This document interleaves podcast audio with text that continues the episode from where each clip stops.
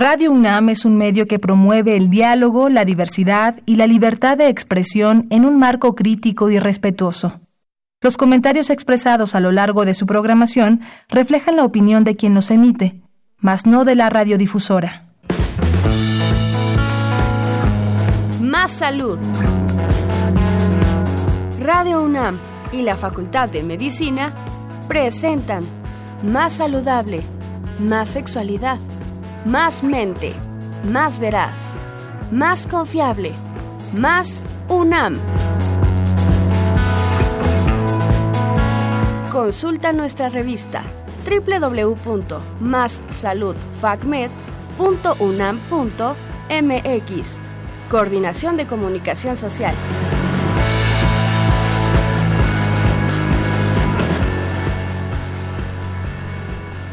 Buenas tardes a toda nuestra querida audiencia de Radio UNAM y de Facebook Live de la Facultad de Medicina. Les damos la bienvenida a su programa Más Salud. Yo soy el doctor Sebastián García Saizó y la doctora Ingrid Vargas Huicochea. Eh, y bueno, como cada primero de diciembre se celebra el Día Mundial del SIDA desde 1988. Personas de todo el mundo eh, suman esfuerzos para generar una mayor conciencia de lo que supone el VIH-SIDA y mostrar solidaridad internacional ante la pandemia. Por ello, el día de hoy con nosotros se encuentra eh, la doctora Noris Pavía Ruz, eh, quien es eh, infectóloga pediatra, jefa de la clínica para niños con VIH-Sida de la UNAM, la cual se encuentra ubicada en el Hospital General de México. Esta clínica, desde hace dos décadas, tiene el objetivo de ofrecer atención médica integral, multidisciplinaria y gratuita a los menores de 18 años que no son derechohabientes. Doctora, es un placer que se encuentre aquí con nosotros. Muchas gracias y gracias por la invitación. Gracias. Les recordamos que pueden mandarnos sus comentarios o preguntas por medio de Facebook Live, así, así también por nuestros teléfonos en cabina. Se los recuerdo en este momento, el 55 55 36 89 89 con dos líneas y el 800 502 26 88. Y bueno, pues ahora vamos a escuchar una breve cápsula para conocer un poco más sobre el tema del cual estaremos hablando el día de hoy.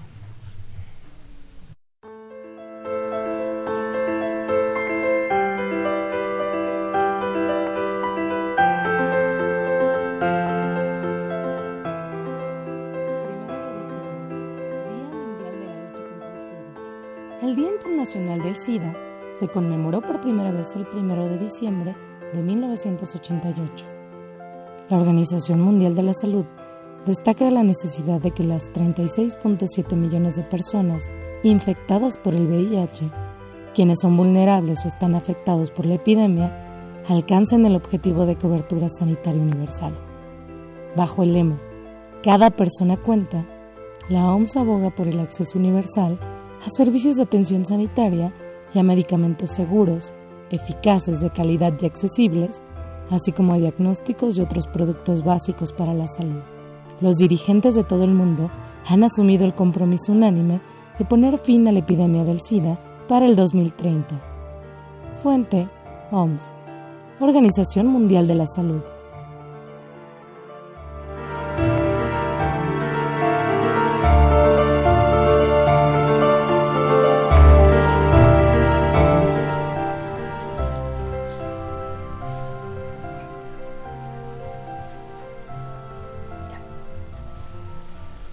Doctora, para iniciar nuestra conversación el día de hoy, eh, podemos empezar con una explicación para nuestros radioescuchos sobre qué es el VIH y qué es el SIDA.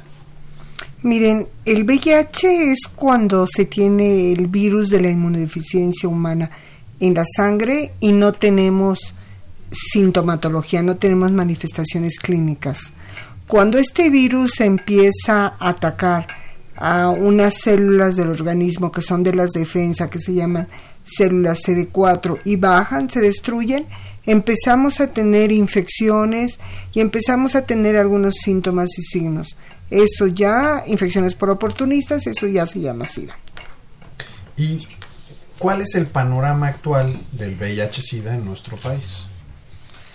Bueno, en nuestro país hay aproximadamente eh, 170 mil personas que viven con VIH desde el primer caso que se reportó en 1983 hasta ahora, de las cuales un porcentaje importante, más del 60-70% están en vivo, están vivos en este momento. De niños, eh, lo que está notificado es aproximadamente eh, 4.000 niños, lo cual eh, no es la realidad porque fallecen de infecciones o de, por ejemplo, diarreas, neumonías, etcétera, y no se diagnostica como VIH. Entonces, esta cifra posiblemente está subregistrada. Y, este número de por sí este, importante, ¿no? que sabemos tiene un subregistro también, eh, nos lleva, nos lleva a pensar de un problema importante en la población. Es decir, estos niños, ¿cómo, ¿cómo es que se contagian? ¿Cómo es que un niño llega a adquirir la infección por VIH y a desarrollar posteriormente SIDA? Sí, el mayor porcentaje de los niños adquieren esta infección a través de la madre por transmisión perinatal, ya sea durante el embarazo, a la hora del trabajo de parto o a través de la leche materna. Otros vías de transmisión, pero menos comunes, es a través de sexo, sexo puede ser no consensuado, un abuso sexual, puede ser transfusión, lo cual ya es sumamente raro porque ya tenemos una sangre controlada, una sangre segura en nuestro país. Y hay otro mecanismo que es se reportó hace como cuatro o cinco años por primera vez asociado a transmisión de VIH, que es el masticamiento. Cuando las mamás o los que lo cuidan, que por alguna razón están infectadas por VIH, mastican la comida, ya sea para triturarla o para calentarla, y después se la introducen en la boca al menor.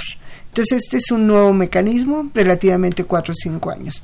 Pero el mensaje más importante que es transmisión perinatal. Claro, y, y de estos niños que sabemos eh, viven con el VIH, ¿cuántos reciben tratamiento? ¿Cuántos de estos, qué proporción están ya recibiendo tratamiento en nuestro país? Mire, en el mundo el mayor número de casos se encuentran en África pero lo que se reporta a nivel mundial, que solo tienen acceso al tratamiento entre 50 y 60%. Pero en nuestro país, todo niño que está diagnosticado, hay una recomendación desde el momento del diagnóstico inicial el tratamiento antirretroviral. entonces todos tienen acceso al tratamiento. El reto consiste entonces en detectarlos y diagnosticarlos. Exacto. El, el, reto más importante, bueno, son dos retos. El reto es evitar que se infecten, por supuesto, con el diagnóstico a la madre, pero el otro reto es diagnosticarlos para iniciar el tratamiento lo más pronto posible. Aquí, doctora, creo que de repente una pregunta frecuente entre la población es, bueno, entonces, si la mamá está infectada, ¿forzosamente su bebé lo está? No, no necesariamente. Hay un, si no recibe tratamiento la mamá ni ninguna medida integral, se reporta en el mundo entre el 15 al 40% de transmisión perinatal. Pero si las mamás eh, reciben tratamiento, se diagnostican durante el embarazo, reciben tratamiento, se les da profilaxis, es decir, medicamentos al recién nacido durante un mes, y además se programa una cesárea y además se recomienda no dar seno materno, entre otras medidas, esta transmisión de la mamá al bebé solo sería del 2%. Es decir, ya no deberíamos tener niños que nazcan con VIH o un porcentaje muy bajo. O sea que puede haber una probabilidad bastante alta eh, de poder evitar este contagio que de repente podría pensarse que es casi eh, pues inevitable. Sí, del 98%. Ok, ok. Usted mencionaba este mecanismo de transmisión también muy interesante, pero haciendo énfasis en eh, lo que pasa con el, bebé de una mujer que está embarazada y que está infectada con VIH. Entonces, nada más recopilando un poquito de la información que ahora nos ha brindado, eh, las maneras de contagiar a, ese bebé sería, eh, ¿cuáles? ¿Cuáles serían, digamos, si las pudiéramos enumerar? Bueno, la primera es eh, de la mamá al bebé, es decir, a través de De la placenta pasa el virus e infecta al bebé.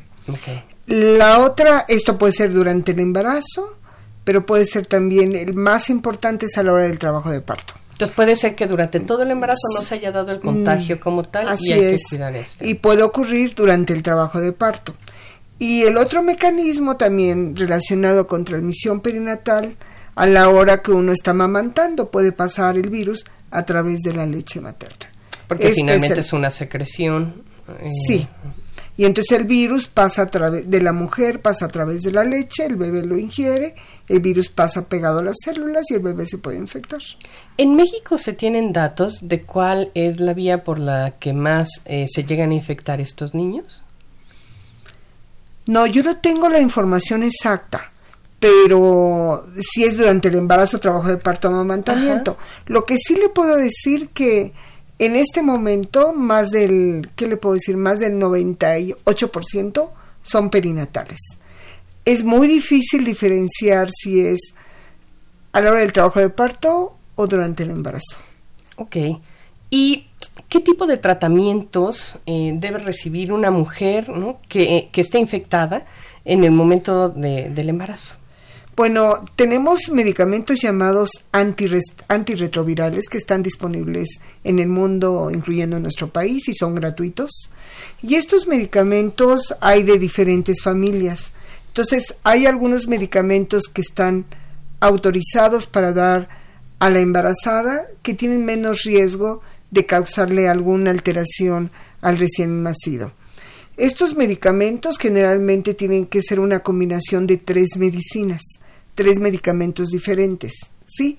Los que les vamos a proporcionar, cuando menos de dos familias diferentes. El tratamiento... Ay, perdón. No, Usted, no, yo nada más, sobre todo pensando en nuestra audiencia de la Facultad de Medicina, Ajá, médicos, médicos y estudiantes de medicina, ¿cuáles son estos medicamentos? Eh, ¿Están disponibles en nuestro Sí, sistema de sí, salud? Eh, sí. ¿Quién debe prescribirlos en un momento dado? los medicamentos están disponibles. En cada estado de la República existen unos centros de atención para las personas que viven con VIH. Se llaman Capacits o se llaman SAI. ¿Sí?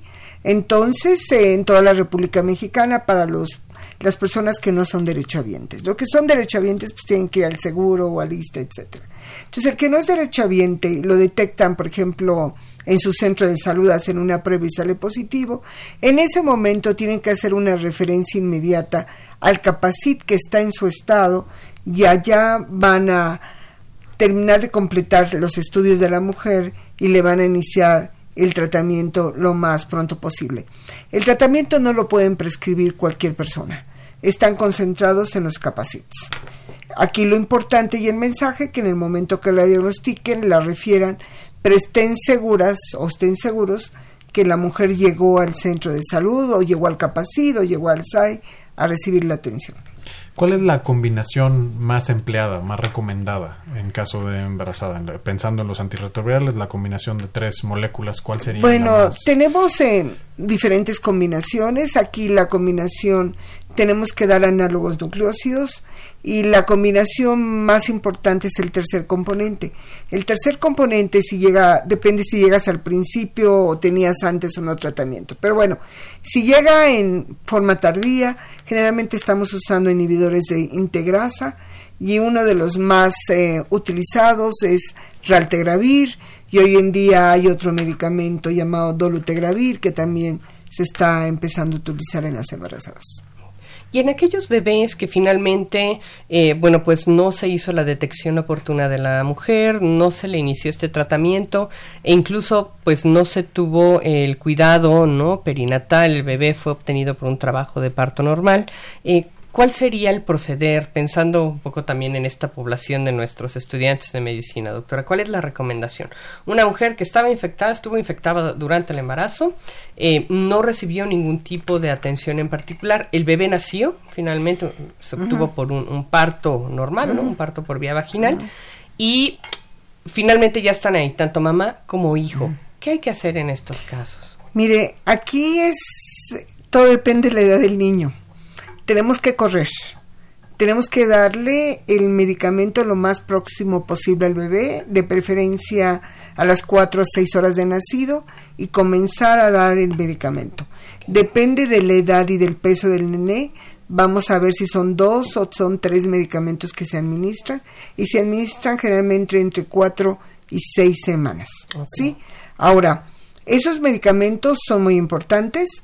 Si llegan después de 7 días, 5 días, ya ya no tiene sentido que los demos. Tienen que ser lo más pronto. Ahora, estos medicamentos, además de ellos, tenemos que hacer pruebas de laboratorio para poder identificar si están infectados o no. Entonces, tenemos que hacer una prueba de laboratorio que hacemos en México, se llama carga viral, carga viral para el VIH, es un PCR, y con eso podemos saber si el bebé está infectado o no está infectado. Es la primera prueba. Tenemos que hacer al menos dos pruebas en este bebé. Y además tenemos que dar la recomendación a la mamá de no dar seno materno. Es una de las pocas no recomendaciones que existen a nivel del mundo. Ustedes saben que lo ideal es que todos demos seno materno. Pero esto, mientras no se identifica si está infectado o no, tenemos que diferir el seno materno. Ok. Y pensando en los niños, eh, ¿cuáles serían las manifestaciones para sospechar, no sé, clínicamente hablando, que pudiera haber una infección? Miren, cuando nace el niño, nace sano, nace igual que cualquier niño. Antes se pensaba que podía tener alguna alteración en la cara fenotípicamente que nos podía orientar. Hoy, desde hace muchos años, se ha visto que no. No hay ninguna diferencia. No hay ningún dato que nos pueda decir, este niño nació con VIH. No, no existe. Entonces, conforme pasa el tiempo, si el niño está infectado, empieza a destruir sus células y es cuando empiezan las manifestaciones. Lo que encontramos en los niños son lo que llamamos hongos en la boca, ¿sí? la moniliasis, que le das tratamiento una vez y persiste. Puede debutar con una neumonía, una infección a nivel del pulmón, diarreas de repetición o diarreas crónicas y. Esto nos llama la atención, sobre todo que das un tratamiento adecuado, con el tiempo adecuado, y el niño no responde al tratamiento o vuelve a repetir el cuadro. Esto nos llama la atención que el niño tiene algo y entre los diagnósticos diferenciales hay que sospechar la posibilidad de VIH. Por eso es que usted mencionaba que realmente se estaba corriendo contra el tiempo, porque entonces, por lo que ahora usted nos comenta, ¿no? Eh, conforme pase más tiempo y ese niño no se ha detectado y tratado, pues obviamente su organismo ya no va a tener cómo poder, eh, pues, evitar la aparición de, de la enfermedad. Así es. Ahora, ¿qué pasa? ¿Cuál es la probabilidad si sí se hace esta detección a tiempo en la madre, digamos, ¿no? diagnóstico en, durante el embarazo, se administran estos medicamentos? ¿Podemos anular completamente la transmisión? ¿Existe el riesgo cero o se disminuye este riesgo? ¿Qué probabilidad no, no, tenemos? No existe, si todo, todo lo hacemos bien para la prevención, no existe el riesgo cero. El riesgo es mínimo es decir, menos del 2%. Y hay lugares como Irlanda, por ejemplo, que ya están menos del 1%. Existe, pero es mínimo.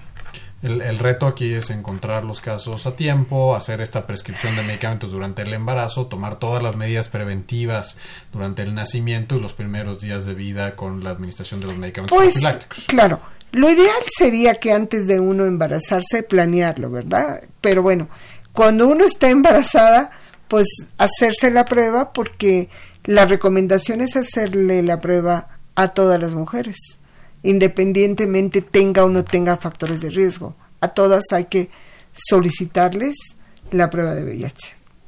Ah, ahorita, bueno, hablábamos de manera más específica en los niños, ¿no? Eh, pero pensando en las mujeres, porque, bueno, eh, supongo que en muchas ocasiones la población no se entera, ¿no? Que está infectada hasta que ya estamos prácticamente ahora sí hablando de manifestaciones de la enfermedad, ¿no?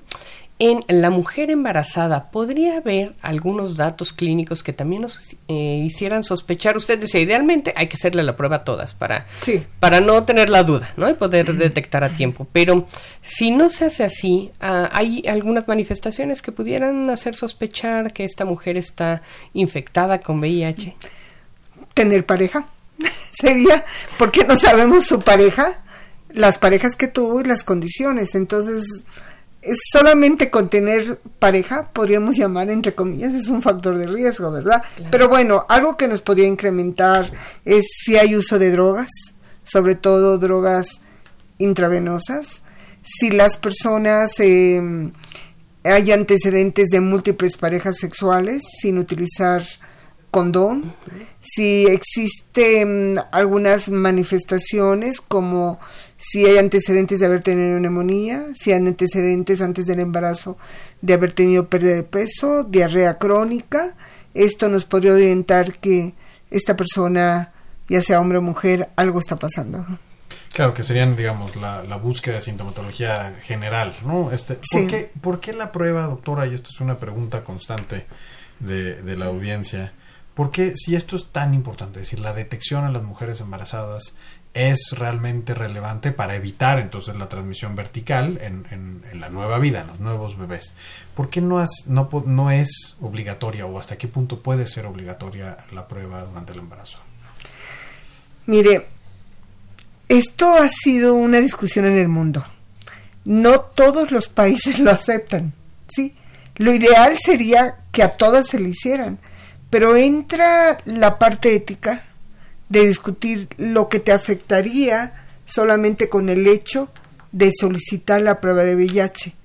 Hay lugares todavía en nuestro país que para solicitar la prueba de VIH la mujer tiene la suegra con ella. ¿sí? Y la recomendación es que debe ser confidencial y voluntaria.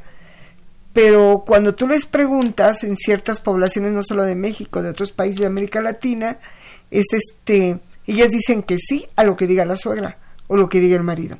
Entonces, solo solicitar una prueba de VIH obligatoria y el resultado, lo que salga, podría afectar el estatus que existe. Por otra parte, pues lo ideal sería que obligatoria a todos y así todas las mujeres estamos cubriendo la posibilidad de poderles ofrecer algún tratamiento. Entonces está en una balanza, sigue la discusión y hasta ahorita a nivel mundial, hasta la OMS, lo que recomiendan es realizar la prueba de VIH, pero no obligatoria. Ahora, esto tiene que ver entonces con, con los grandes tabúes que siguen existiendo alrededor, no solo del VIH, sino en general de las enfermedades de transmisión sexual. ¿Qué, ¿Qué se debe hacer al respecto? ¿Cómo podemos enfrentar esto? Pensando sobre todo que cambia la perspectiva completamente cuando hablamos de niños infectados que no tienen, digamos, esta ningún tipo de relación con una enfermedad de transmisión sexual, es decir, ellos son simplemente eh, receptores de una infección adquirida previamente por su madre, ¿no? este, ¿qué, ¿qué, se puede hacer eh, para manejar esto en la población desde el punto de vista de la discusión sobre eh, ética, sobre moral, valores, ¿no? Que nos lleve a promover justamente esta detección temprana, oportuna del VIH y evitar esta transmisión vertical. Eh, es muy difícil, es muy difícil ese tema y creo que nos llevaría mucho tiempo y, hay, hay comités, hay reuniones en las cuales se discute, se discute grandemente si se debe ser obligatorio o no. Hay grupos a favor, hay grupos en contra, entra derechos humanos, entran muchos grupos para la protección de la mujer, etcétera, y para la protección del menor. Y continúa, continúa la discusión, esto no se ha detenido. Por ejemplo, Estados Unidos, hay algunos lados de Estados Unidos donde la ponen obligatoria y la mayor parte de los otros no, es voluntaria y confidencial. ¿Sí? Y esto varía. Aquí creo que lo importante, mientras ocurre esto, que fuera obligatorio o no, aquí lo importante es que la capacitación al personal de salud. La capacitación no solo a los médicos, Puede ser médico, puede ser enfermera, psicóloga. La importancia de solicitar la prueba de VIH, pero nos falta alguien muy importante, a la población. Si a mí no me la piden, yo le digo al médico, pídame la prueba, yo creo que me la haga. Estoy embarazada. Claro, la, la, la prevención. Entonces, la prevención, esto es muy importante, eh, la capacitación de que se ha hecho, pero en ocasiones es población cambiante capacitas a una población, cambia, viene otra población y esta población no la pide. ¿Por qué no la pide? Pueden haber muchas circunstancias, no tengo la información en la mano. Puede ser porque no tenía la prueba disponible. Puede ser porque no sabía que había pedirla, había que pedirla. Puede ser muy raro, que la mujer se niegue. Esto es extraordinariamente raro. Que la mujer se llegara a negar a que se la hagan. No la puedes obligar la mayoría de los casos entiendo es más bien porque no se ofreció, ¿no? Y el paciente no tiene todavía, la paciente no tiene todavía esta, esta información necesaria para en un momento dado tomar la decisión de demandarla, así es, Así es, para la prevención. ¿Qué tanto está entonces dentro de los algoritmos, de las guías de práctica clínica, particularmente en las instituciones públicas de salud, ya recomendado el el ofrecer la prueba durante el embarazo. ¿Esto ya es algo que está generalizado en nuestro país? Sí, están en las guías. Hay una, Sencida tiene una guía de manejo para antirretroviral que ve adultos, ve embarazadas, etcétera. Y esa guía se reparte a toda la y se pone en internet gratuita a todos, pero además se da capacitación. Se da capacitación, pero la capacitación está dirigida a los capacidad, a los hay y cada capacidad de cada estado tiene que difundir esta información a su estado. Mm. Esto ya, ya, allá creo que la cadena se, va perdiendo. Que aquí, bueno, mensaje importante para todos nuestros radioescuchas de la comunidad de la Facultad de Medicina y por supuesto a todos los prestadores de servicios de salud que nos escuchan, es siempre ofrecer la prueba de VIH a cualquier mujer que llegue con, con, embarazo ¿no? y fomentar así una cultura de prevención y sobre todo este diagnóstico oportuno que nos ayude a evitar la transmisión vertical del VIH. ¿Y qué se está haciendo en materia de difusión eh, para la población general, doctora? Porque además, pues bueno, es un tema alrededor del cual pues hay mucho estigma, ¿no? Y entonces, de repente, decíamos, por un lado, el personal de salud que todavía no lo pide, aunque ya está de alguna manera puesto en las recomendaciones, no se solicita. Y por otro, eh, la mujer que no solicita explícitamente a su médico, a su enfermera, quiero que me realicen la prueba, porque detrás de esa petición, pues puede haber muchos tabúes, ¿no? Como decir, no, que ¿qué tal? Que vayan a pensar de mí, ¿por qué la estoy pidiendo? ¿No? En fin, algunas eh, ideas que pueden estar detrás de todo esto. ¿Qué se está haciendo en materia de difusión? Yo, me, yo trataba de pensar ahorita si he visto alguna campaña o algo y no logro ubicar una en específica, pero no sé si se está realizando. Bueno, antes de la campaña quiero hacer un comentario del tema anterior. La prueba de VIH han habido un error que existe, es que la mujer embarazada solo se la piden una vez y no es posible pedirla una vez. Hay que pedirla en el primer trimestre, en el último trimestre y si existen otros factores que consideramos que podrían incrementar el riesgo de infectarse, primero, segundo, tercero inclusive a la hora del trabajo de parto. ¿Sí? Por eso existen pruebas rápidas. Las tenemos inmediatamente el resultado.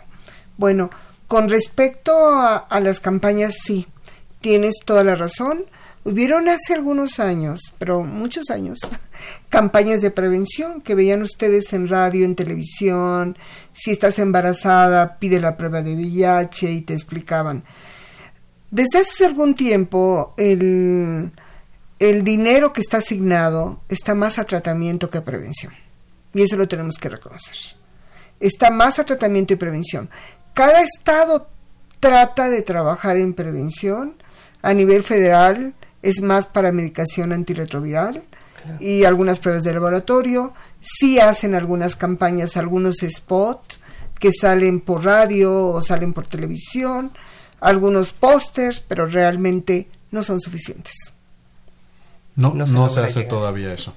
Muy bien, vamos rapidísimo a saludar a nuestros amigos de Facebook Live. Eh, Tonantzin Martínez nos dice buen día, buenas tardes, Tonantzin. Eh, Nora Lilian Vázquez nos manda saludos desde San Juan Evangelista Veracruz. Carla Itzela Dame Estrada comenta con nosotros que las pruebas de VIH se realizan en las unidades de salud en general, siempre y cuando se firme un consentimiento informado para evitar malos entendidos. Y Dávila Elvi eh, nos felicita por el tema y le manda saludos a la doctora. Muchas gracias.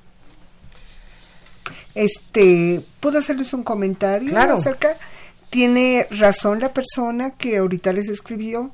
Los centros de salud deben de tener acceso a pruebas de VIH, es cierto, es cierto. Solo que en el momento que ellos detecten tienen que enviar y la prueba que ella refiere, el consentimiento escrito, es cierto, que se tiene que hacer, está en la norma oficial, aunque ya hay algunos países que están luchando por no hacer un consentimiento por escrito, sino hacer, sobre todo para la embarazada, sobre todo cuando llegan a la hora del trabajo de parto, un consentimiento verbal. Con eso es suficiente. Suficiente, pero ahorita en nuestro país no. Nuestro mm. país pide, de acuerdo a norma oficial, tiene que ser por escrito todo un tema para discutir, ¿no? Alrededor. Bueno, pues le recordamos los teléfonos en cabina, el 55 55 36 89 89 y el 800 505 26 88. O bien todos aquellos que nos siguen por Facebook Live, mándenos por favor sus preguntas y comentarios, estaremos al pendiente de ellos. Vamos a hacer una pequeña pausa y regresamos con ustedes.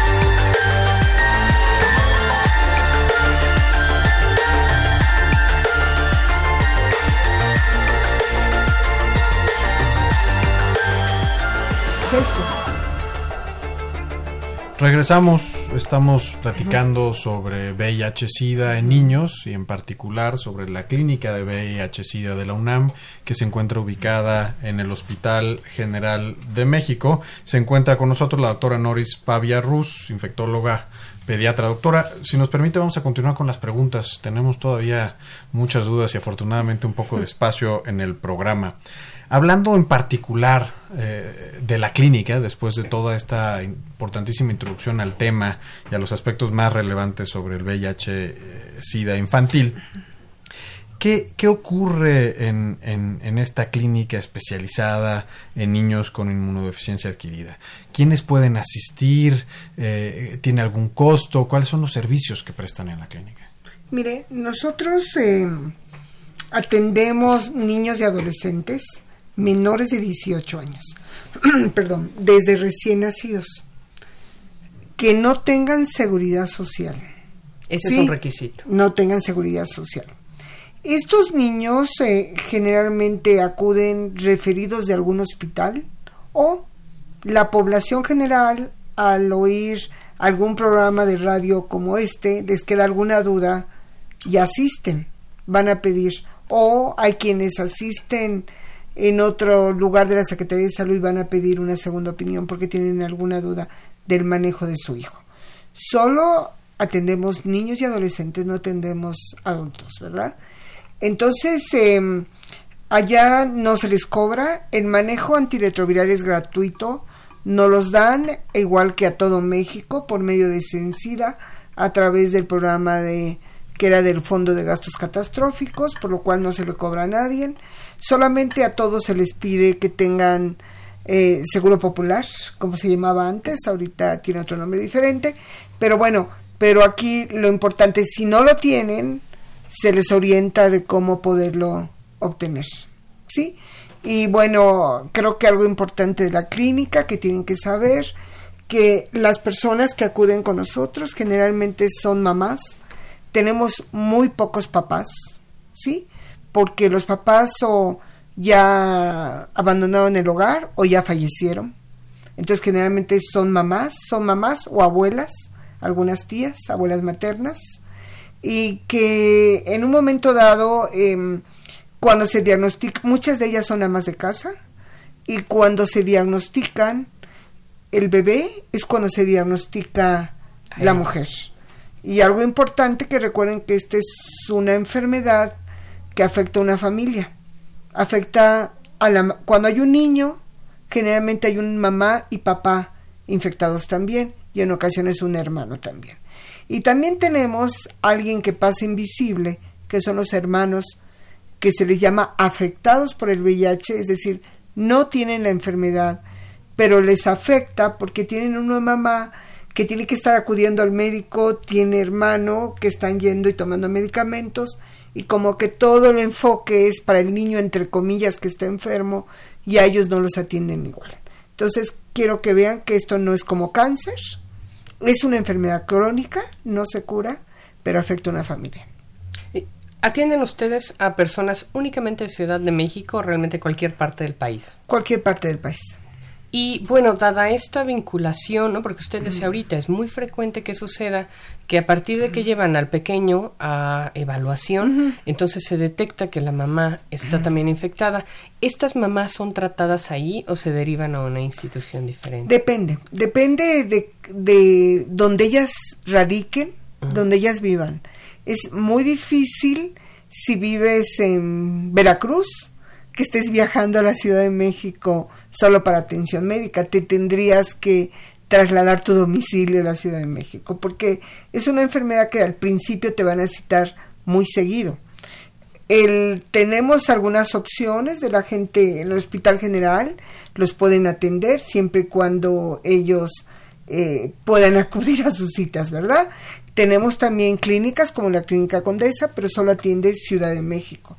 Entonces se les da a escoger y generalmente tratamos de lo que sea más fácil, más cerca de su domicilio, va.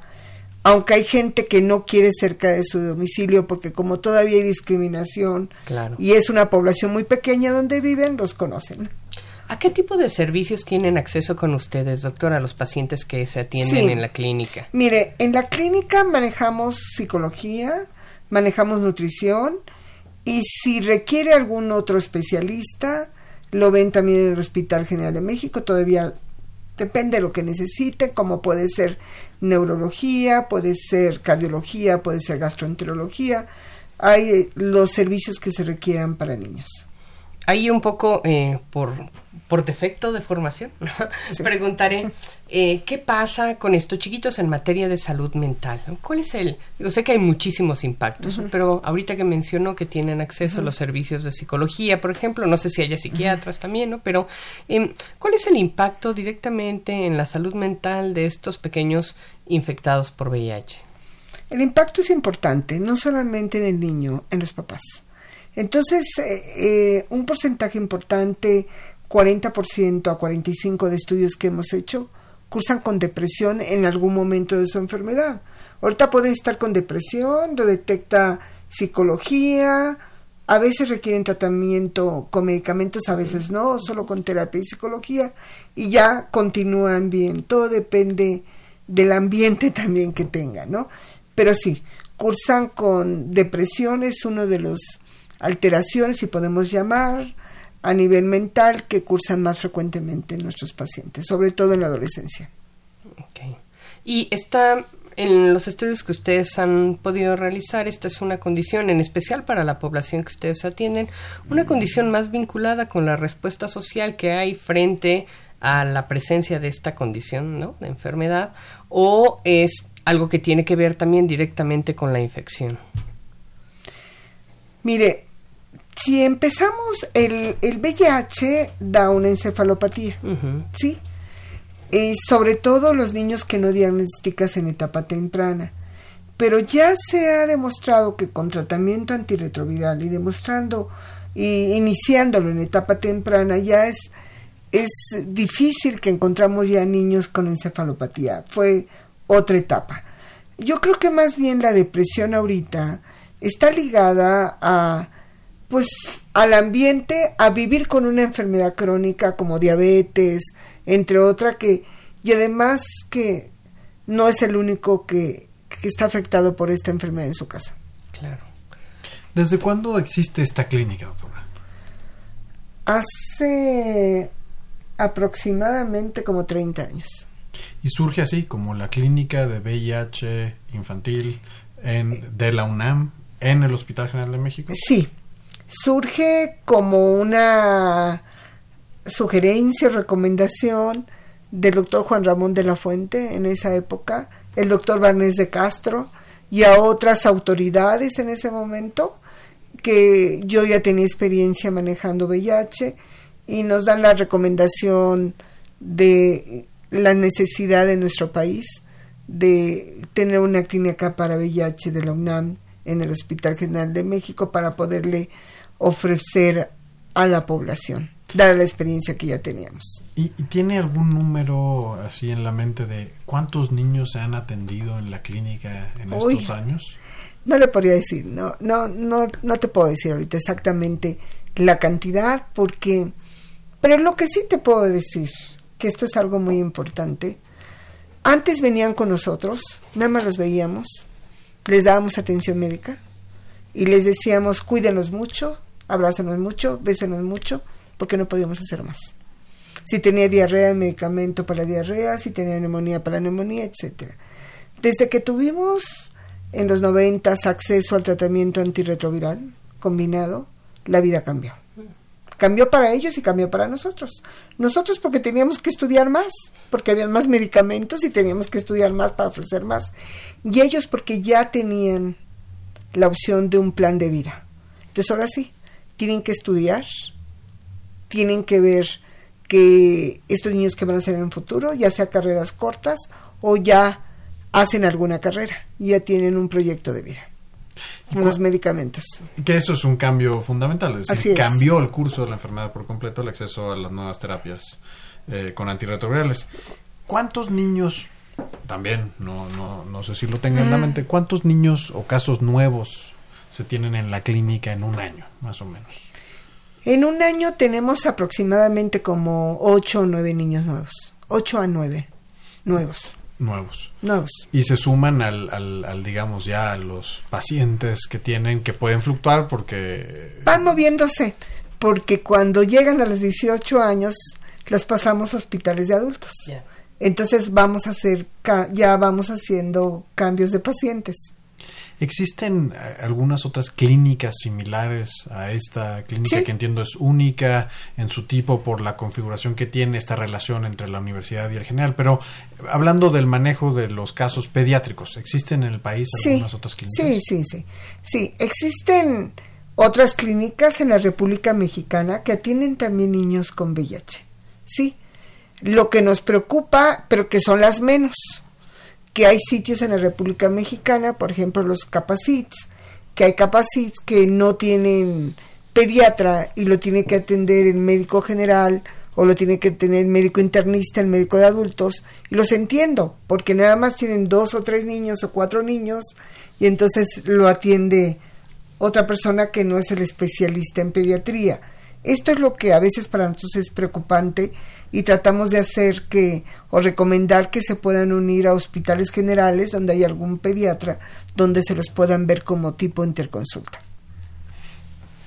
Oye, y usted mencionaba ahorita, ¿no? Que gracias a las innovaciones en tratamiento, pues hoy estos pequeños pueden tener acceso a, mejores tratamientos. Quiero pensar que tienen menos efectos secundarios, que además son mucho más efectivos. ¿Cómo está hoy en día, ¿no? en, pleno 2019, ya a punto de terminarlo, la calidad de vida para un niño infectado por VIH? Es que si ustedes los ven, son iguales que cualquier niño. No pueden identificar si tiene VIH o no tiene VIH. ¿Qué hace la diferencia? ¿Sí? De otro adolescente, por decirles. Porque tienen que tomar medicamentos. Y tomar indispensable. No se pueden suspender de lunes a domingo. Tienen que tomar medicamentos. Y esto es lo difícil y esto es lo que llamamos el apego. Que se los tomen, pero que se los tomen bien. Entonces, cuando son niños, dependen de una persona adulta.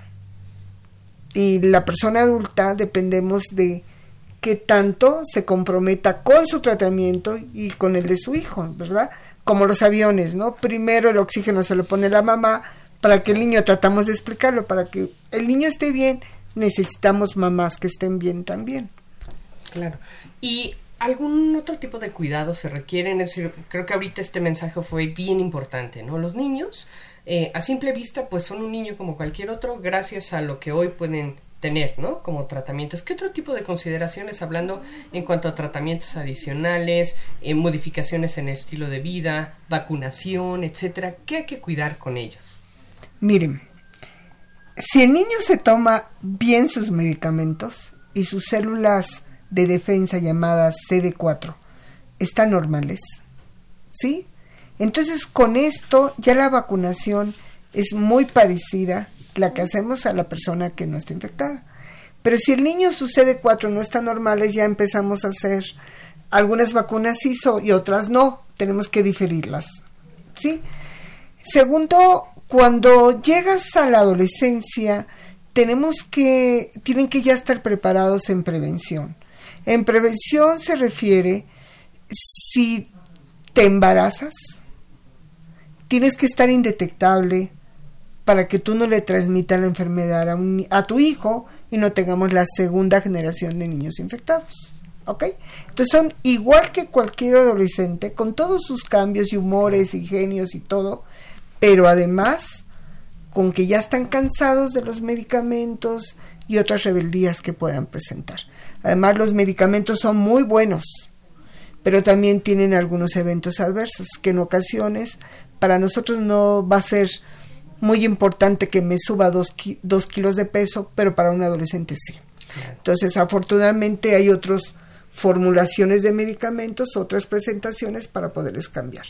Pero les quiero decir que el adolescente per se con VIH se considera de alto riesgo para no tomar medicamentos y alto riesgo hasta para el embarazo. Y para recaídas, por supuesto, ¿no? sí, sí, sí, hay que reconocerlo. Bueno, según la, Organización Panamericana de la Salud, Cuba ha sido el primer país de, de, las Américas en erradicar el VIH transmitido de manera vertical, ¿no? Es decir, este VIH que se transmite de la madre al hijo. ¿Qué acciones eh, considera usted desde su experiencia y sus conocimientos que habría que tomar en nuestra sociedad para poder aspirar a llegar a esto igual?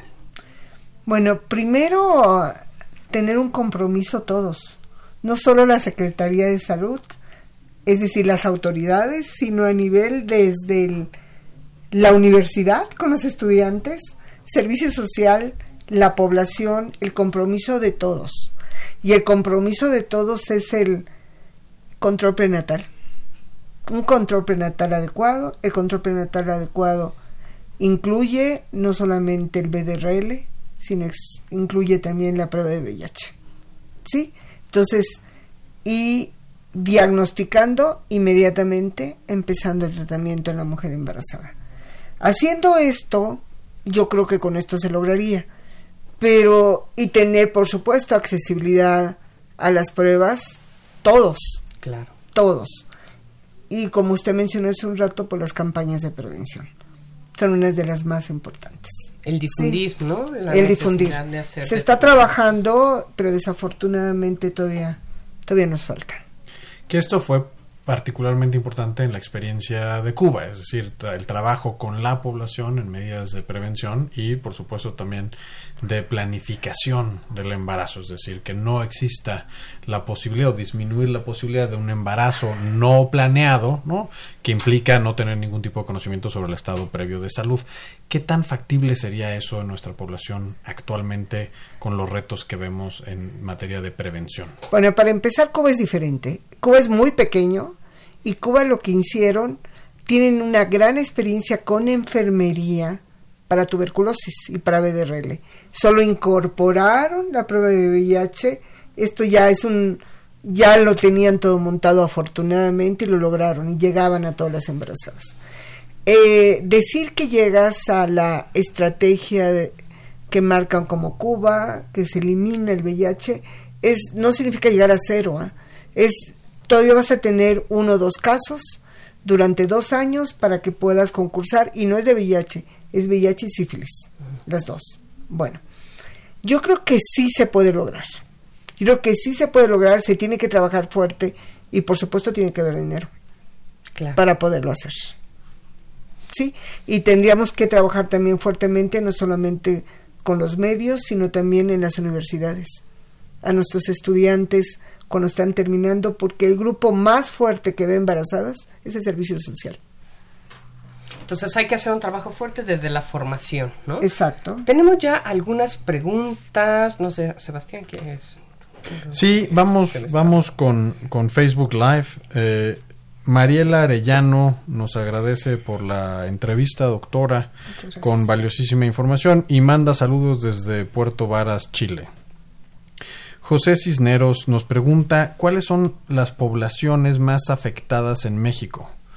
En particularmente él habla sobre el Estado de México o la Ciudad de México.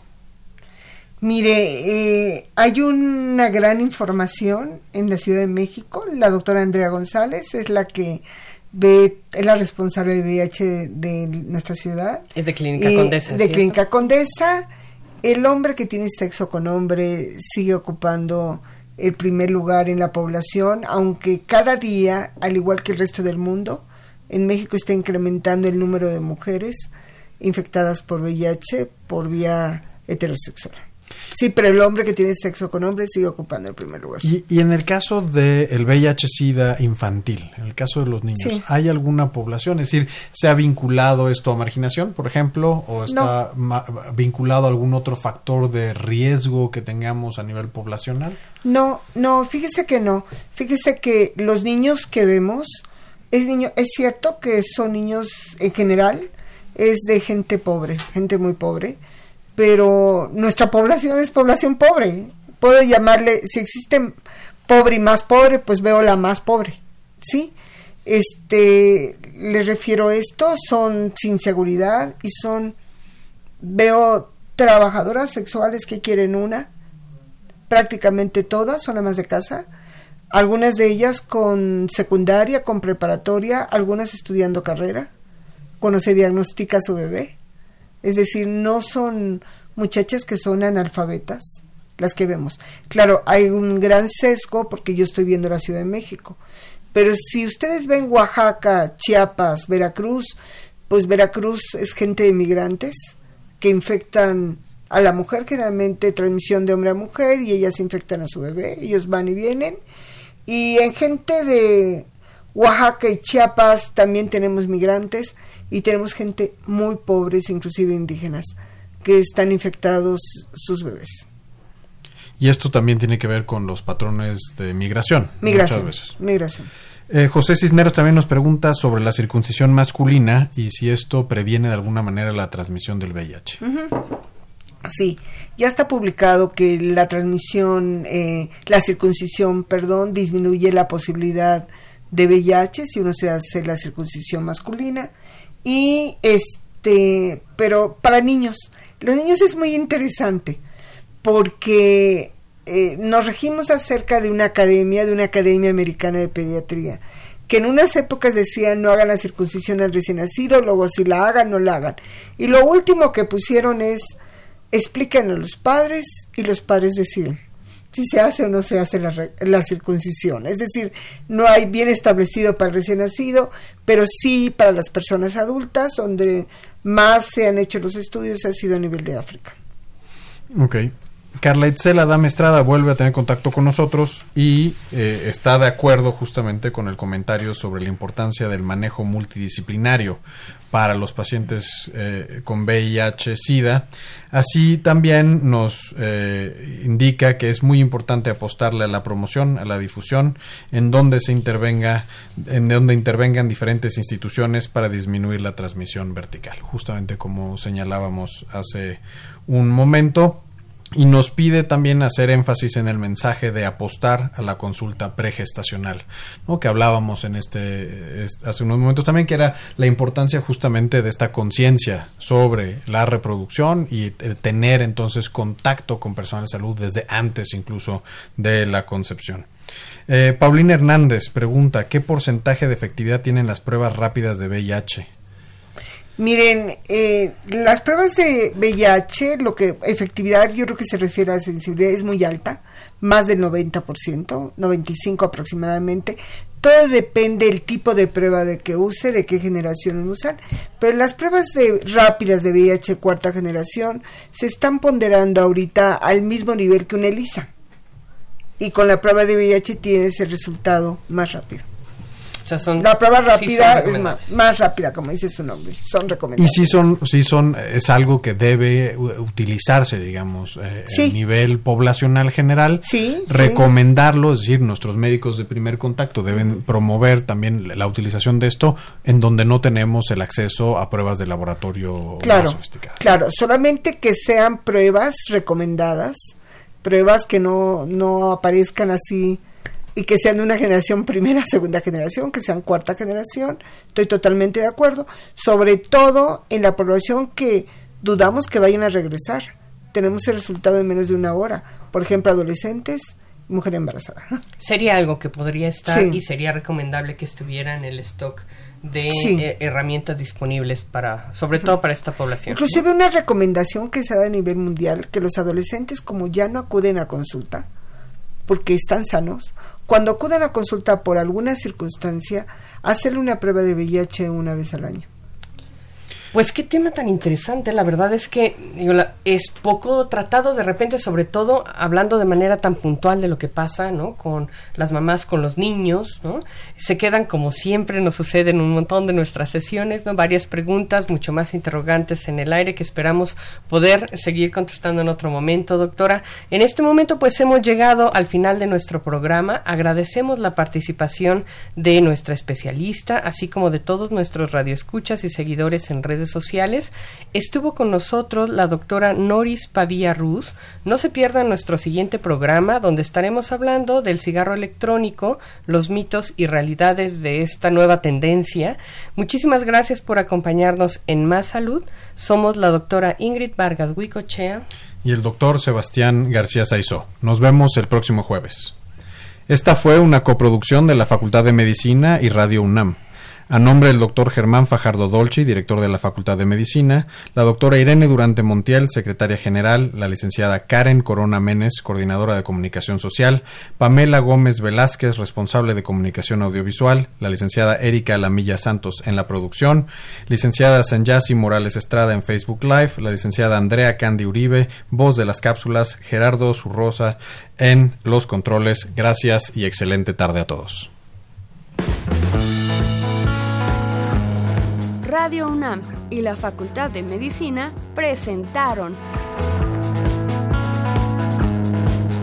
Más Salud. Consulta nuestra revista www.massaludfacmed.unam.mx. Coordinación de Comunicación Social. Más UNAM.